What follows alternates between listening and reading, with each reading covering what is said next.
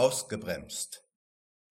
Auch wenn manchmal der Eindruck entsteht, dass die Großen dieser Welt ihre Arbeit locker wegstecken und immer gesund erscheinen oder erscheinen müssen, manchmal haut es sie doch um.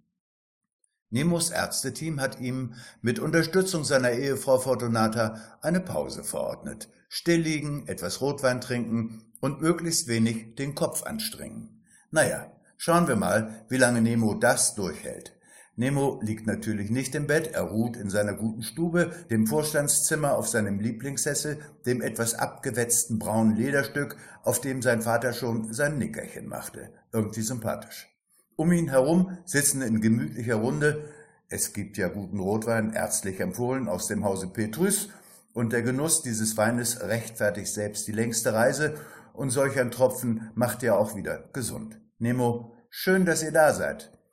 Damit meint er den geistlichen Freund Andrea, seinen Bruder Umbra und seine Assistentin Elvira sowieso. Apropos Elvira. Jemand meinte mal, ihr Anblick sei nicht gerade blutdrucksenkend. Das wollen wir jetzt angesichts der aktuellen Situation nicht weiter ausführen. Nemo, das ist schon schwer für mich, dieses Ruhen und vor allem nicht so viel zu denken. Andrea schmunzelt. Nemo, was meinst du mit denken? Elvira zupft ihn am Ärmel und zieht die Brauen hoch. Nemo denken?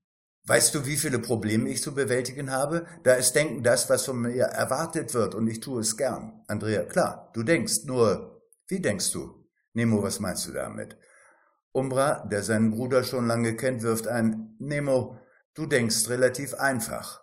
Du kennst nur richtig und falsch, schwarz und weiß. Nemo, das stimmt nicht. Andrea lacht. Ach ja, Nemo hat natürlich diesen Lapsus mitbekommen und als alter Kämpfer geht er gleich zum Angriff über. Umbra, und wie denkst du? Wartest du nicht auch auf den richtigen Zeitpunkt, deine Oliven zu ernten? Ist es denn falsch, das Richtige zu tun? Andrea, oder das vermeintlich Richtige? Nemo, ja, ja, meinetwegen auch das vermeintlich Richtige, aber es bleibt doch beim Richtigen. Umbra, was richtig war oder ist, erkennt man erst nachher.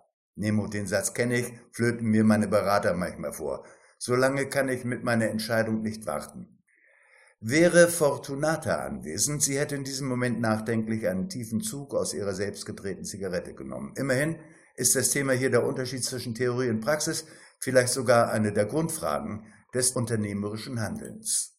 Umbra, klar, ich habe Erfahrung mit der Olivenernte oder wenn du so willst, mit richtigem und falschem Handeln, nur haut das manchmal eben nicht hin. Andrea, ja, es kommt oft anders, als man denkt. Und der Zufall, so könnte man das nennen, wenn es anders kommt, ist es Pseudonym, das der liebe Gott wählt, wenn er inkognito bleiben will. Umbra, manchmal fällt mir ein altes Sprichwort ein. Der Mensch denkt und Gott lacht. Interviewer, hm. Die Situation ist vertrackt und wie meist sind es schöne Frauen, die eine Brücke schlagen, mit der alle leben können. Elvira, Gott lacht uns nicht aus aber er hilft uns gern, dass wir ein wenig mehr über uns lachen können. Nemo hat keine Termine mehr. Die Runde leert noch eine zweite Flasche Petrus und wie es weitergeht mit WMIA erfahren wir wie immer am nächsten Dienstag.